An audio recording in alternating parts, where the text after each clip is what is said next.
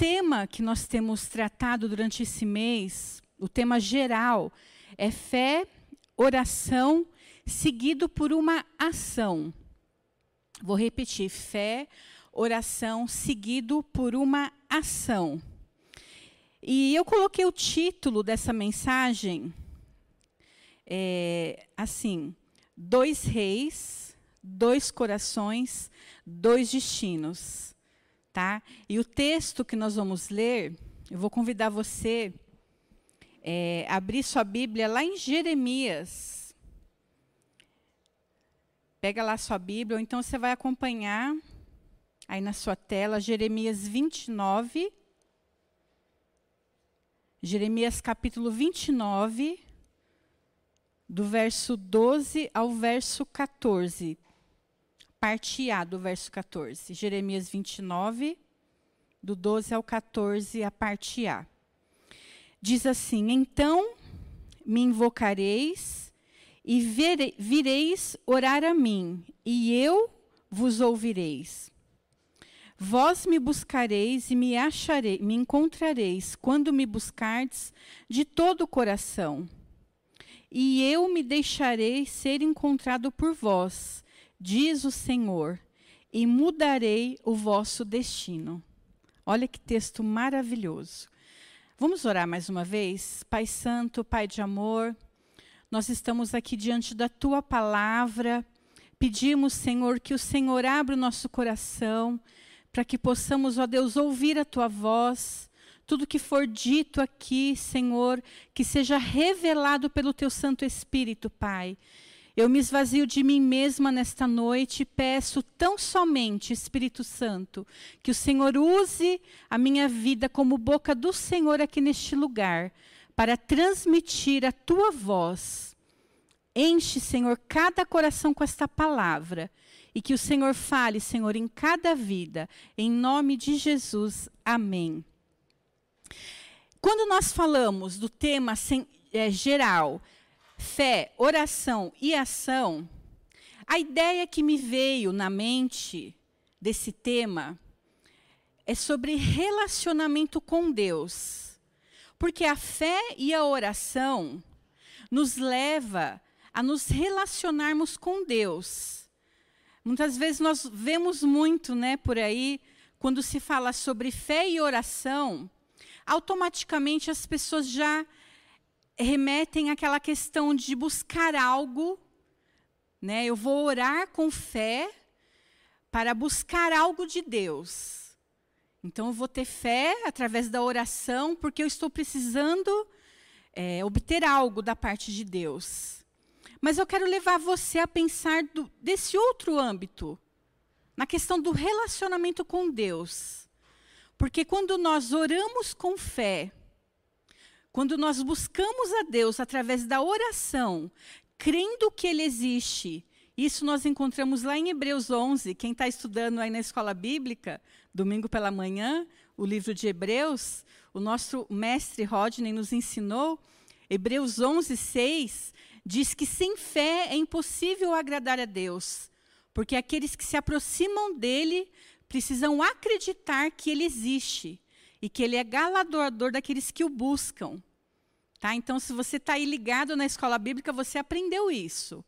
Então, essa fé nos aproxima de Deus.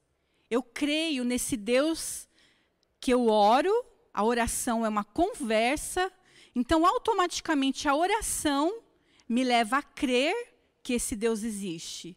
Então, eu me relaciono com Deus. Tá? E nós vemos que esse relacionamento nasceu no coração de Deus. Deus ele tem prazer em se relacionar comigo e com você. Como que eu sei isso? Lendo a palavra de Deus. Na própria palavra de Deus eu encontro vários versículos de como isso, esse relacionamento de Deus conosco é importante para ele. Se você ver aí, depois você vai estudar lá na sua casa, né?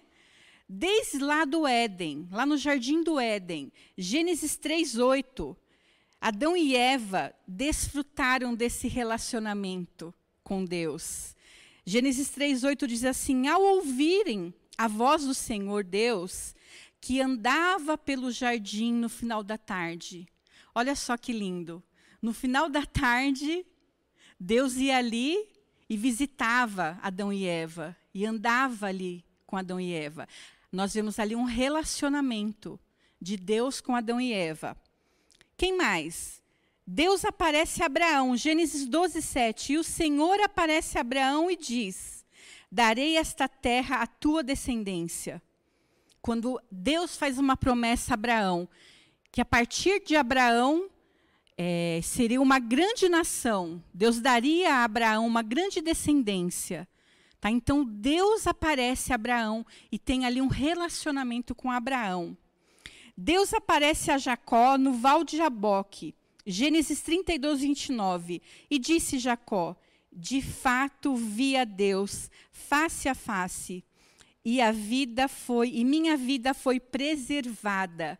Olha que novamente esse Deus fazendo questão de se relacionar, de se manifestar, de se relacionar com o homem. Nós vemos aqui também quando ele aparece ali na sarça ardente, lá em Gênesis 3, 4, ele se manifesta ali naquela sarça ardente e é, para Moisés, para se manifestar ali, para falar com Moisés. E disse o Senhor a Moisés: Moisés, Moisés. E ele respondeu: Eis-me aqui. E aí nós vemos através da Bíblia toda. Se eu for citar aqui todos os versículos, nós vamos ficar aqui horas e horas. Porque eu citei apenas alguns que eu quero que você entenda que pra, para Deus o nosso relacionamento com Ele é muito importante. Ele faz questão de se relacionar com a sua criação, com nós, com a humanidade. E ele fez isso várias vezes. E por fim, através de Jesus Cristo, ele vem ao mundo, né, ele desce ele da sua glória, ele se faz homem é, e habita no meio de nós e se relaciona, mesmo ele sendo o próprio Deus. Jesus vem até a humanidade e se relaciona conosco e toca nas pessoas e cura e transforma vidas e salva vidas. Então nós vemos através da Bíblia toda, de Gênesis a Apocalipse, o quanto Deus investe em, em se relacionar com a humanidade. E eu quero fazer uma pergunta. Porque muitas vezes esse relacionamento com Deus, com o nosso Pai, não anda muito bem. Você já fez essa pergunta para você? Já que Deus se importa tanto com relacionamento, por que será que o meu relacionamento com o Pai não anda muito bem? parece que a conexão está muito ruim. Está um pouco ruim, igual hoje aqui, né? De vez em quando a conexão cai e parece que a nossa oração não passa do teto. Às vezes acontece isso com você, acontece comigo também. Com todos nós. Porque às vezes nos sentimos sem forças, distantes de Deus. Porque não sentimos mais a presença de Deus. Já aconteceu isso com você? porque não consigo mais crer. Parece que a minha fé está tão pequena. Queridos, muitos de nós, na nossa caminhada, na nossa ida em direção a Deus, por momentos na nossa vida nós nos sentimos assim. Parece que a conexão caiu, parece que a nossa oração não passa do teto, parece que Deus está tão distante mas eu quero dizer uma coisa: o problema, queridos, não é com Deus. Porque, como nós lemos lá, Deus ele sempre vai atrás do homem. O problema está conosco. O problema está com cada um de nós. Como que eu sei isso? Isaías 59, 2 diz assim: Mas as vossas iniquidades ou vossos pecados fazem separação entre vós e o vosso Deus. O pecado, a iniquidade, aquilo que está dentro de nós, faz essa separação, nos impede de nos relacionarmos com Deus. Nos impede com que tenhamos essa intimidade mais profunda com Deus. E isso nós é quem cometemos. Não é culpa de Deus, mas é culpa nossa. Então, vamos ler novamente o texto que nós lemos. Jeremias 29 diz assim: Então me invocareis, e vireis orar a mim, e eu vos ouvirei. Vós me buscareis e me encontrareis quando me buscardes de todo o vosso coração. Olha que lindo. E eu me deixarei ser encontrado por vós, diz o Senhor, e mudarei o vosso destino. Tem a ver com o nosso coração, não tem a ver com Deus. Tem a ver como está o nosso coração diante de Deus. Nós precisamos, irmãos, a cada dia examinar o nosso coração. Sondar, o Salmo 139 diz: Sonda-me, Senhor. E vê se há em mim algum caminho mau e guia-me pelo caminho eterno. Queridos, esse, é, esse exame deve ser constante, deve ser diário. Porque o pecado que habita em nós quer nos afastar desse relacionamento com Deus. E como nós lemos lá em Gênesis, na viração da tarde, o Senhor ia ali visitar Adão e Eva. E eu imagino que todos os dias o Senhor nos aguarda, querendo ter esse relacionamento conosco. Mas o pecado que habita em nós, que habita em mim, que habita em você, tem impedido que esse relacionamento aconteça. Por isso nós precisamos examinar o nosso coração todos os dias e ver se há algum caminho mau e pedir para que o Senhor nos guie pelo caminho eterno. Eu quero fazer um convite para você. Não estou encerrando a mensagem, não. Isso é só uma introdução. Olhe para você agora. É, porque muitas vezes o que eu vou começar a falar agora sobre os dois reis, como eu falei, o tema da mensagem, dois reis, dois corações, dois destinos. Nós vamos falar sobre Saul e Davi. Eu quero convidar você a olhar para você, porque nós somos tão pecadores, tão insubmissos a Deus, que quando nós começamos a mexer na ferida, sabe qual é a nossa tendência? A ficar acusando o outro. Conforme Deus vai tentando falar com a gente, vai tentando abrir o nosso coração, a nossa mente, a nossa perversidade vai estar tá sempre tentando falar assim: ah, mas isso aí que a irmã está falando é para o fulano. Não. Quero convidar você nessa noite. Desarme-se. Sabe assim, lutador de boxe? Quando ele baixa as guardas assim? Desarme-se nessa noite. Abra o seu coração para que Deus possa falar com você. Deus quer ter esse relacionamento é com você. Quando eu estava preparando esse estudo, Deus falou comigo, primeiramente. Não é bom. Eu vou confessar para você. Eu levei umas boas bofetadas, né? Umas boas, como se diz, lutador de boxe, uns bons socos de Deus aqui, né? Em amor. Porque Deus falou no meu coração muitas coisas que eu precisava mudar na minha vida. Mas posso te confessar uma coisa? Foi tão bom depois. Porque eu pude desfrutar do amor desse Deus, desse relacionamento, quando eu comecei a olhar para dentro de mim e comecei a ver aquilo que estava me impedindo de ter esse relacionamento com Deus, e Deus começou a me limpar, e ali eu fui chorando e fui me abrindo para Deus. É isso que Deus quer de cada um de nós, e não é vergonha. Nós vamos ver aqui no, no rei Saul, a vida do rei Davi, aliás. O quanto ele foi humilde. Sabe, não é vergonha. Então, se desarme nessa noite. Olhe para você. Não fica pensando na, que essa palavra é para o outro, que é para o ciclano, para o beltrano. Olhe para você. Nós vamos agora fazer uma análise dos dois reis. Dois reis, dois corações. Nós vamos analisar a vida de Davi e a vida do rei Saul. E aí, se você se identificar com algumas coisas aqui, com esses dois reis, se desarme, coloque diante do Senhor. Sabe, não precisa é, falar alto, sei lá. Fale com Deus, fala, Senhor, realmente, esse ponto aqui eu preciso mudar na minha vida. Eu abro mão, eu baixo as guardas, para que o Senhor entre na minha vida, para que o Senhor mude. Quero fazer uma pergunta. Com quem eu me identifico? Então, conforme eu for falando aqui, você vai tentar se identificar com esses dois reis. Eles tinham uma coisa em comum, tá? Então vamos lá, vamos começar. Os dois tiveram o privilégio de conhecer o Deus de Israel. E os dois foram ungidos como rei. Primeiro o rei Saul. Sempre eu vou falar primeiro do rei Saul, tá? Primeiro, ó, o rei Saul, ele foi ungido e ele conheceu o rei de Israel. 1 Samuel 10, versículo 1.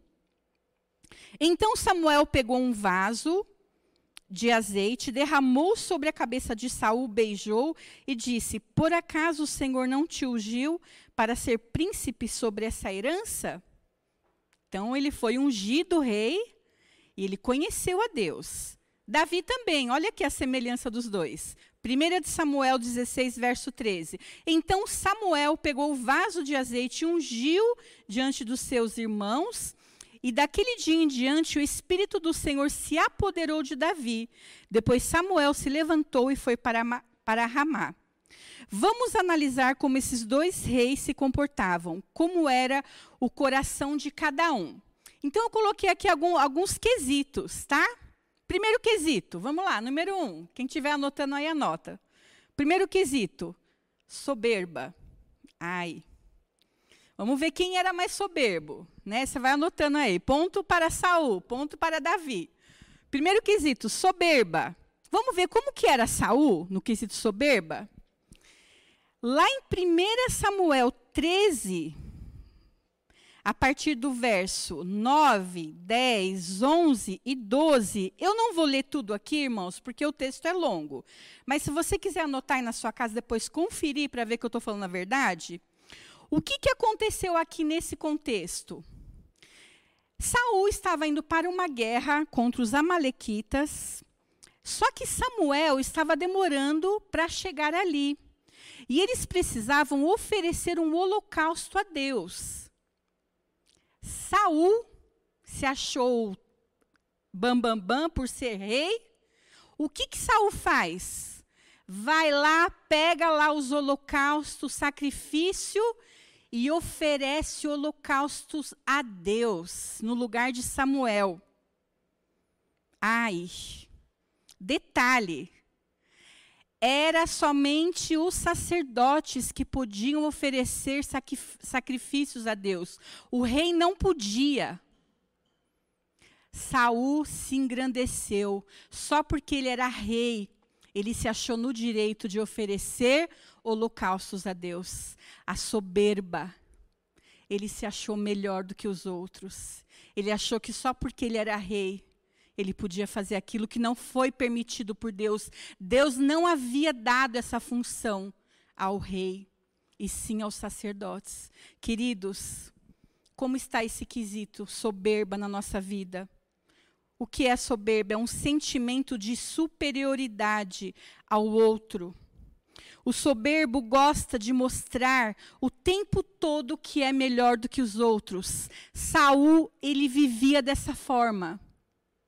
Ele vivia o tempo todo mostrando às pessoas, se sentindo melhor que os outros. Por isso que ele vai ali sem temor nenhum a Deus e oferece holocaustos a Deus que não era permitido aos reis. Como está a nossa vida? Será que nós somos humildes? Será que nós estamos o tempo todo tentando mostrar aos outros que nós somos melhores? Deus não se agrada. Olha o que Provérbios 16, 18 diz: a soberba precede a ruína, e a altivez do espírito precede a queda. Foi o que aconteceu com Saul. A soberba do coração de Saul o levou à queda. Examine o seu coração. Será que você tem esse sentimento? de soberba, se achar melhor, pessoa que está sempre querendo se sobressair aos outros, Queridos, isso é pecado diante de Deus. A palavra de Deus diz que todos nós somos iguais diante de Deus. Ninguém aqui é melhor do que ninguém, nós sempre falamos isso na igreja. Somos apenas diferentes na questão de cargos, de dons, aliás. Ninguém aqui é melhor do que ninguém. Aqueles aos quais ele se acha superior impõe sempre a sua vontade, pois as suas ideias são sempre melhores. Você conhece alguém assim? Será que você é assim? Será que eu sou assim? Sempre tem que ser do seu jeito, porque as suas ideias são as melhores, porque eu sou melhor. Tiago 4,6: Deus se opõe aos soberbos, mas concede graça aos humildes. Provérbios 29, 23. Deus humilha os soberbos, mas honra os humildes.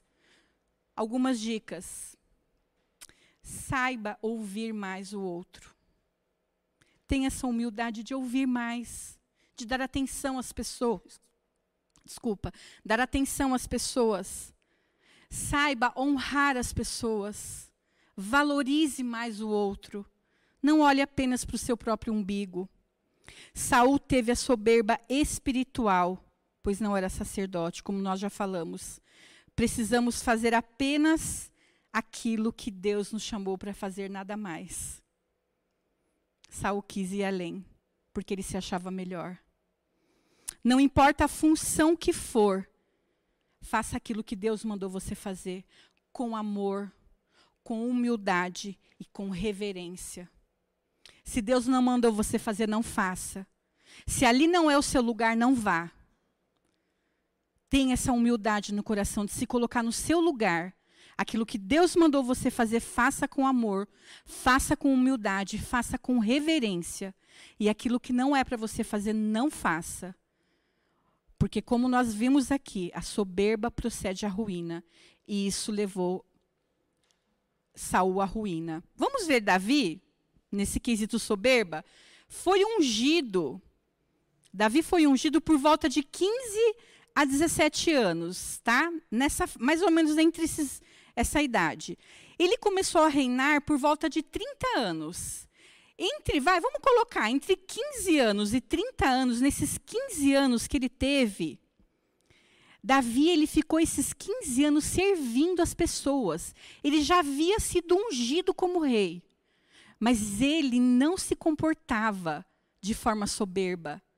Como nós sabemos isso? Quando ele foi para a batalha, lá quando os filisteus estavam querendo guerrear com, com o povo de Israel, ele foi levar comida lá para os seus irmãos. Lembra disso? Ele já era rei, já tinha sido ungido rei. Ele foi ali servir os seus irmãos. E qual foi a atitude dele? Quando ele chegou lá, que ele viu Golias afrontando o exército do, do Deus vivo, olha o que ele fala. Tu vens contra mim com uma espada, lança escudo, mas eu vou te atacar em nome do Senhor dos Exércitos. E ele vai e afronta Golias, não na força dele, mas ele sabia o Deus que ele servia. Olha que lindo, a humildade. Ele não se achava melhor.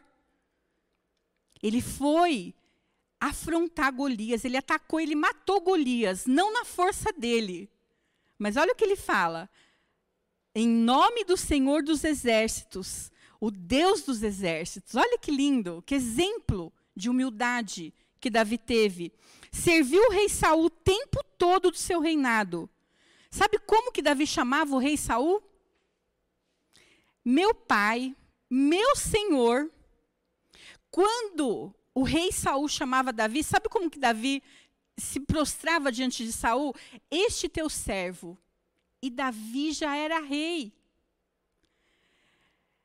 Quando Saul estava lá perturbado com espírito maligno, sabe o que Davi fazia? Tocava a harpa para ele. E Saul lançava, arremessava lança para tentar matar Davi o tempo todo. Enquanto isso, Davi tocava a harpa, servia o rei.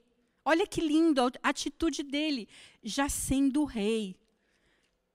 Que exemplo de humildade. Ele teve a chance de matar Saul por duas vezes, o rei Davi, e ele não fez. Sabe por quê? porque ele sabia que ele não podia tocar no ungido do Senhor.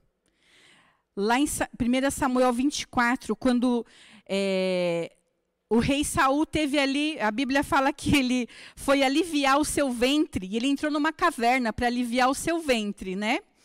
E aí Davi teve a chance de matar o rei Saul. E ele vai e corta apenas um, um pedaço do seu manto. E aí, quando o rei Saul sai da caverna, Davi chama ele e fala assim: Olha, meu pai, ele chama de meu pai, aqui está o pedaço do seu manto, eu tive a chance de te matar mas eu não te matei. Isso ele, ele demonstrou humildade. Porque ele sabia que ele não podia tocar no ungido do Senhor, ele temia Deus. Então Davi era um homem humilde. E ele se, se, ele se coloca diante do rei Saul com humildade, o chamando de pai, o chamando, se colocando como, como servo. E olha só, para a gente encerrar esse quesito aqui de humildade. Olha o que ele fala no Salmo 131, eu vou ler com vocês. O Salmo 131. Deixa eu achar aqui, só um minutinho. Senhor, meu coração não é arrogante, os meus olhos não são altivos, não busco coisas grandiosas e maravilhosas demais para mim. Na verdade, acalmo e sossego a minha alma, como uma criança desmamada nos braços da mãe.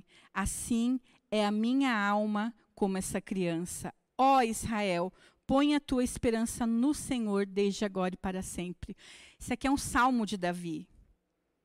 Olha como que ele descansava em Deus. Ele mesmo coloca: a minha alma não é arrogante, a minha alma não é a minha alma não, meus olhos não são altivos, não busco coisas grandiosas ou maravilhosas demais para mim. E ele era rei já. Então, que nós possamos nos espelhar nesse quesito aqui no rei Davi. Segundo quesito aqui, vamos ver aqui, quesito da inveja. A inveja nos afasta de um relacionamento genuíno com Deus, pois o invejoso perde o tempo todo pensando como que ele poderia ter aquilo que o outro tem.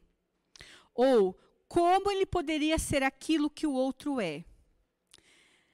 Aquela célebre frase: a grama do vizinho está sempre mais verdinha que a minha.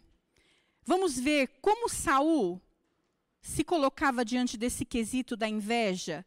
Ele passa a sua vida tentando matar Davi por inveja e se esquece de cuidar da sua própria vida. 1 Samuel 18, 9. Davi e Saul entram na cidade e as mulheres cantam. Saul matou milhares, mas Davi, dez milhares. Né? Até ouvi uma, uma mensagem de um pastor que ele falou que essa música que era estava ali na, na, na, na, rádio, né, na FM da rádio na época ali, né, estava na disparada ali que as mulheres cantavam, né? Saul matou milhares, mas Davi matou dez milhares. E a Bíblia fala que isso causou inveja no coração de Saul. A partir desse momento, Saul começou a perseguir Davi por inveja. Enquanto Saul vivia atormentado por um espírito maligno, ele tentava matar Davi o tempo todo essa era a vida de Saul, invejoso, soberbo. Davi toca uma harpa para acalmar Saul e compõe nada mais do que 73 salmos dos 150. E aí nós vemos agora Saul, Davi. Como que era a vida de Davi? Será que Davi era invejoso? Enquanto da, Saul estava ali tentando matar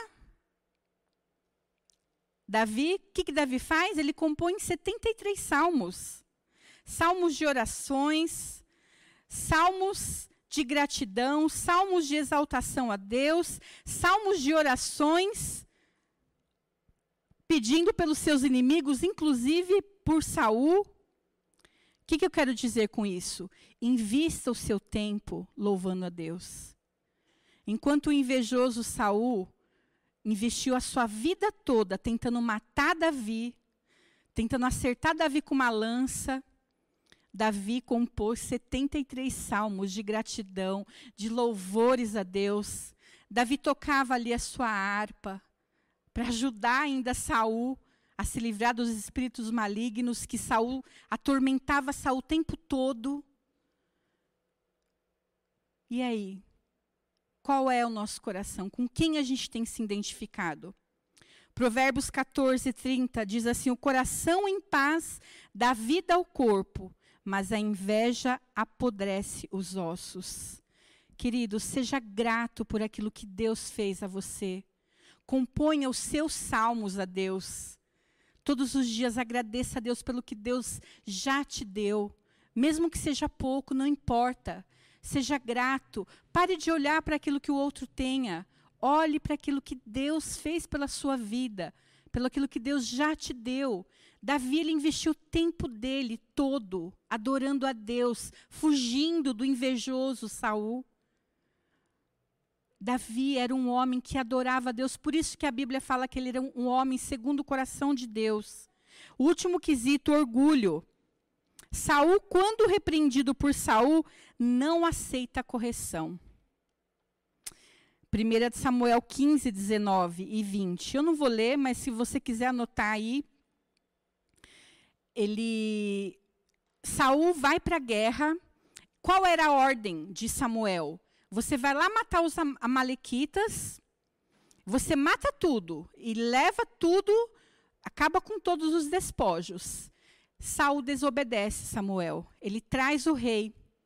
Ele não mata o rei, ele traz o rei. Se eu não me engano, o rei Agag. E aí ele chega lá com esse rei. E aí Samuel vai repreendê-lo, fala assim: olha, a ordem era matar e aniquilar com tudo. E aí ele fala assim: não, mas eu eu obedeci. Olha, ainda trouxe os despojos e trouxe o rei. E aí Samuel fala assim: você desobedeceu. E ele não aceitou a correção. Queridos, nós precisamos ter um coração humilde. Dá a impressão que a soberba e o orgulho é a mesma coisa. Não é. A soberba é a pessoa que se acha melhor que o outro. O primeiro quesito. Esse terceiro aqui, o orgulho, é a pessoa que não reconhece quando está errada. E Samuel era assim, não aceitou a correção de, de Samuel. E Saul não aceitou essa correção. Pessoas duras, já ouviu falar é, de cerviz dura, insubmissas, quando são corrigidas, não aceitam. Isso, irmãos, quebra o relacionamento com Deus. Tanto o relacionamento com Deus quanto o relacionamento com o próximo. Nós vemos no povo de Israel, quando eles estavam lá no Egito, saíram lá do Egito, aliás, é, quando eles saíram do Egito e foram para o deserto. Deus estava sempre falando que ele era um povo de dura serviço, porque não aceitavam a correção. E qual foi o resultado daquele povo? Eles morreram no deserto. Então, aceite a correção, seja ensinável. Nós precisamos ter um coração submisso. Quando alguém vier te corrigir, aceite a correção em amor. Reflita sobre aquilo que foi falado.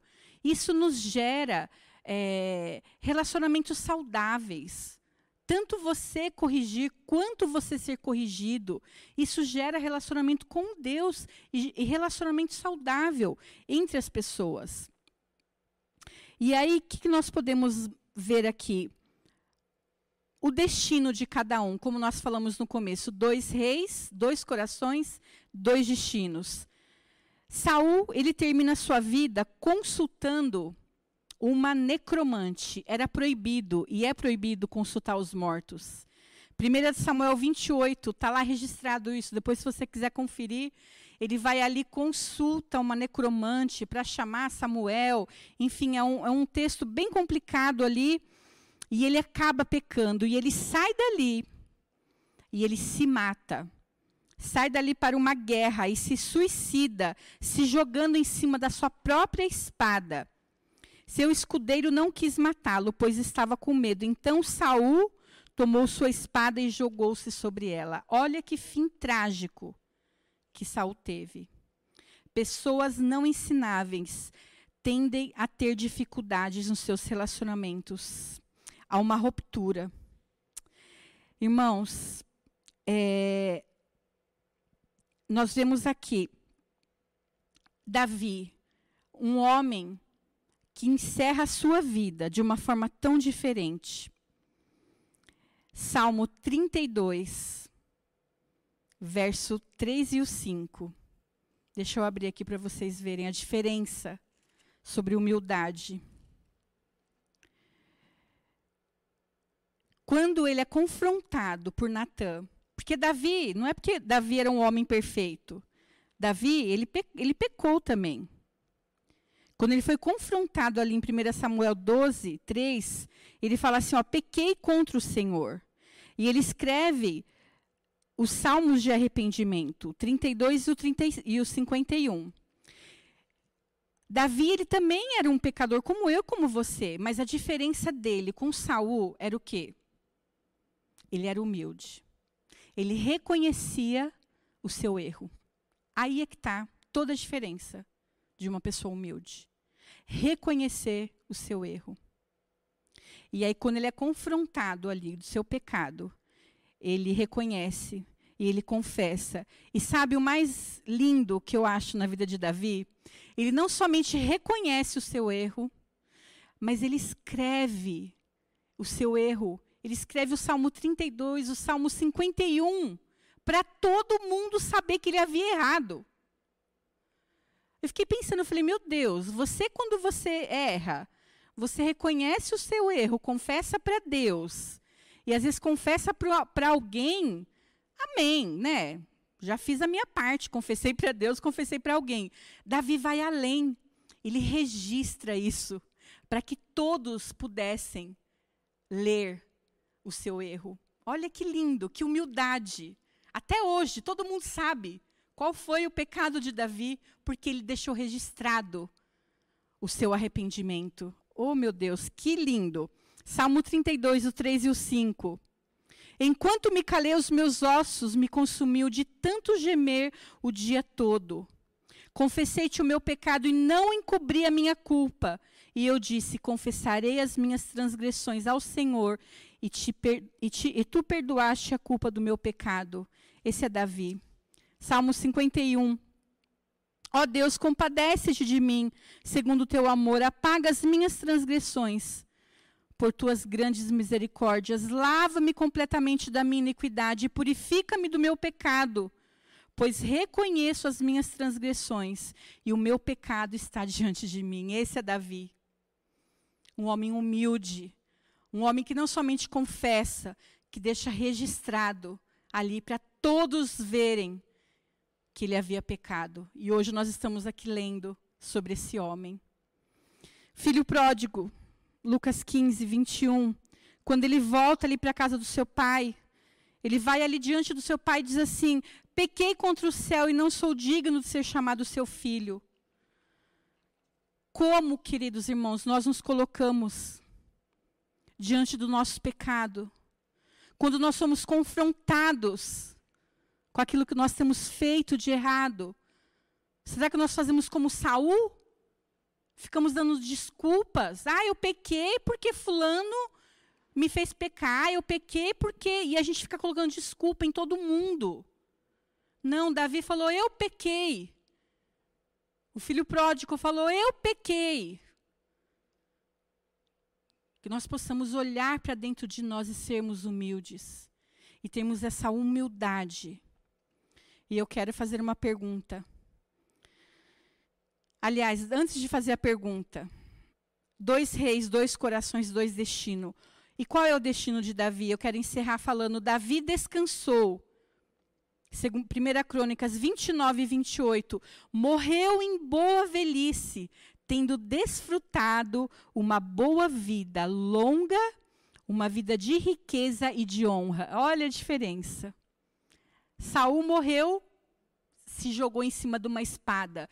E no mesmo dia que Saul morreu, seus três filhos morreram junto com ele, assassinados. Que triste, né? O fim de Saul e dos seus filhos.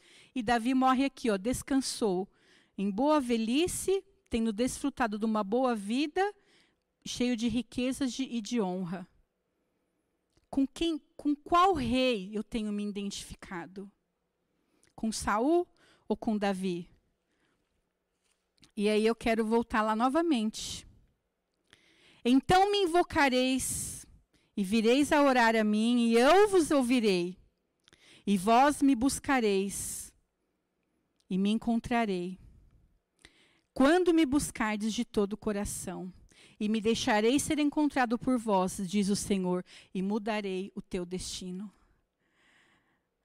Se você buscar ao Senhor de todo o coração, tiver um coração humilde, se arrepender dos pecados, sondar o seu coração todos os dias, ter essa sede de esperar a presença de Deus na viração do dia, assim como lá em Gênesis, o Senhor ele aguarda ansiosamente que você o busque, humildemente que você confesse os seus pecados.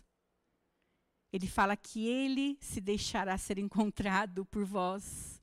Ele deseja ter esse encontro com você. E ele fala que ele mudará o nosso destino. Nós temos essa chance nas nossas mãos de mudar o nosso destino. Você deseja mudar esse destino? O que é que tem impedido você de mu mudar esse destino? Eu quero convidar você nessa noite a colocar o seu coração diante do Senhor nesse momento.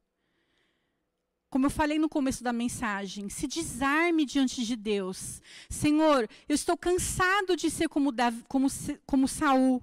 Estou cansado, Senhor, de ser soberbo. Estou cansado de ter inveja. Estou cansado de ser arrogante. Estou cansado de lutar as minhas próprias lutas, Senhor. E eu desejo de todo o meu coração ser humilde ter esse relacionamento com o Senhor. Porque eu sei que o Senhor me aguarda todas as tardes. Eu sei que o Senhor me aguarda. E o Senhor me deseja, porque foi para isso que o Senhor me criou para ter um relacionamento comigo. Quero orar por você nesse momento. Feche seus olhos. Se renda diante do Senhor Todo-Poderoso. E Ele vai mudar o seu destino, assim como Ele fez com Davi, assim como Ele fez com Saul. Quero orar por você.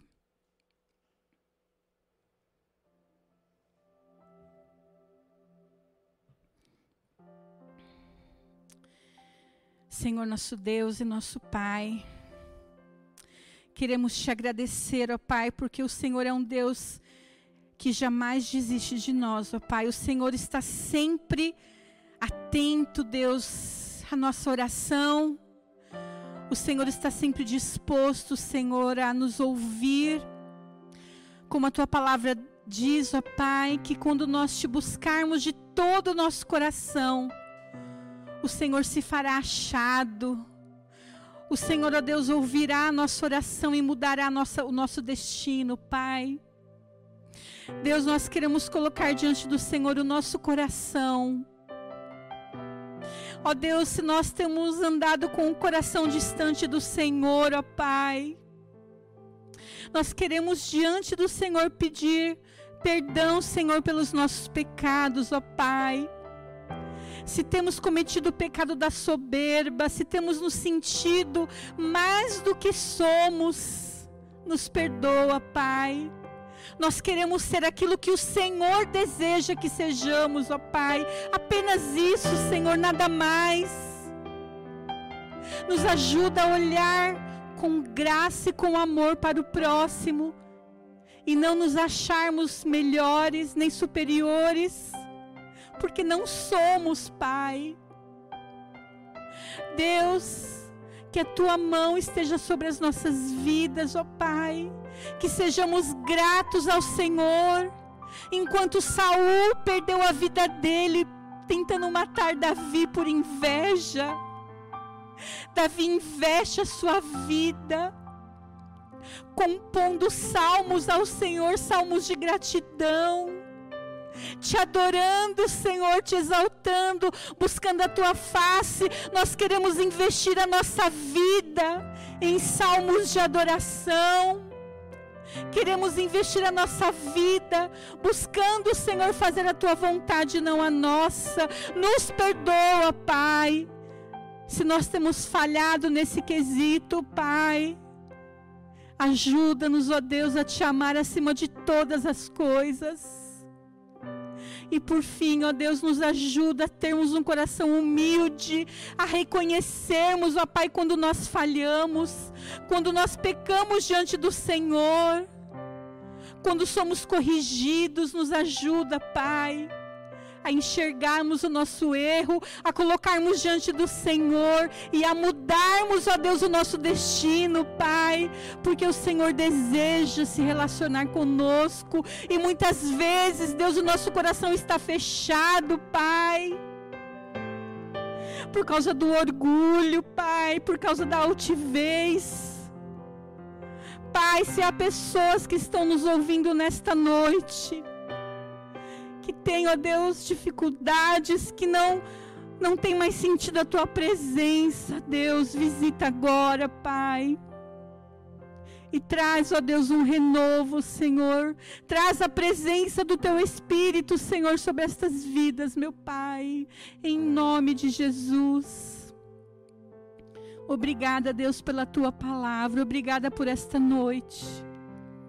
Abençoa o teu povo, Deus, com a tua paz com a tua presença, Senhor. A ti toda a honra, toda a glória, todo o louvor nós te amamos, Pai. Te exaltamos acima de tudo. Recebe este culto em adoração. Em nome de Jesus. Amém. Amém. Deus abençoe a vida de cada um que ouviu essa mensagem e que Deus possa completar a obra na vida de cada um. Amém?